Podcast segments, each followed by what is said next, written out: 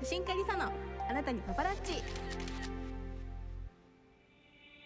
おはようございますリサです。今日はカメラを買うときに気にしたい10個のことについてお話しします。インスタグラムをやってると結構 DM が来て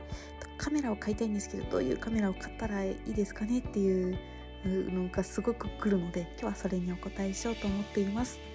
で全部で10個あって1つ目がまず何を撮りたいのか。と子供を撮りたい友達を撮りたい家族を撮りたい。人を撮りたいのか風景ペット鉄道とかオールドレンズを使いたいとか何を撮りたいかによって結構その特徴的なメーカーとか機種が変わってくると思います。2つ目は予算ですね。新品がいいのか中古がいいのかレンズも含めていくらぐらいで買いたいのか。中古の場合だと状態をよく知った上で買うことをおすすめします。3つ目は通信機能ですね。すぐに撮ったらすぐにスマホに転送して SNS にアップしたいとかだと、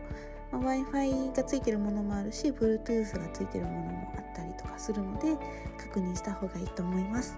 4つ目ビジュアルですね。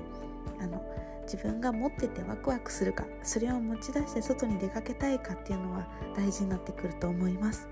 5つ目がメモリーカードですね。まあ、大体 SD カードなんですけどたまに SD カードじゃないものとかもあって忘れちゃうと現地調達が大変だったりするので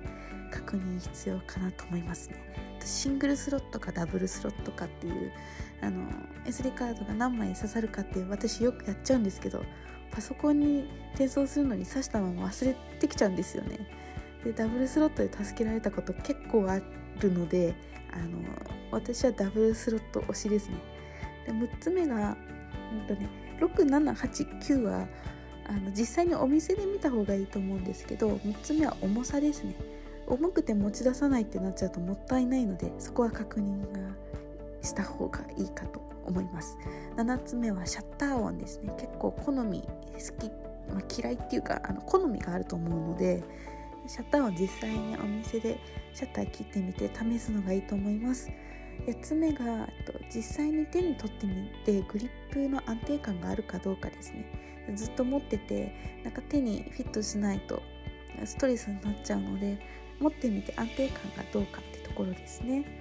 で9つ目がモニターですね。バリアングル横に動いたりとかすると自撮りがしやすいので自撮りしたい人はバリアングル。であのローアングルとか自分より背が高いハイアングルで撮りたい人は上下にすぐ動くチルトのものがいいと思いますね。私はチルト使ってますね。で、えっと、10個目がいつ買ったらいいかっていうのなんですけどこれはすぐ買うべきだと思います。あのどんどん値上げしてるんでカメラもレンズも。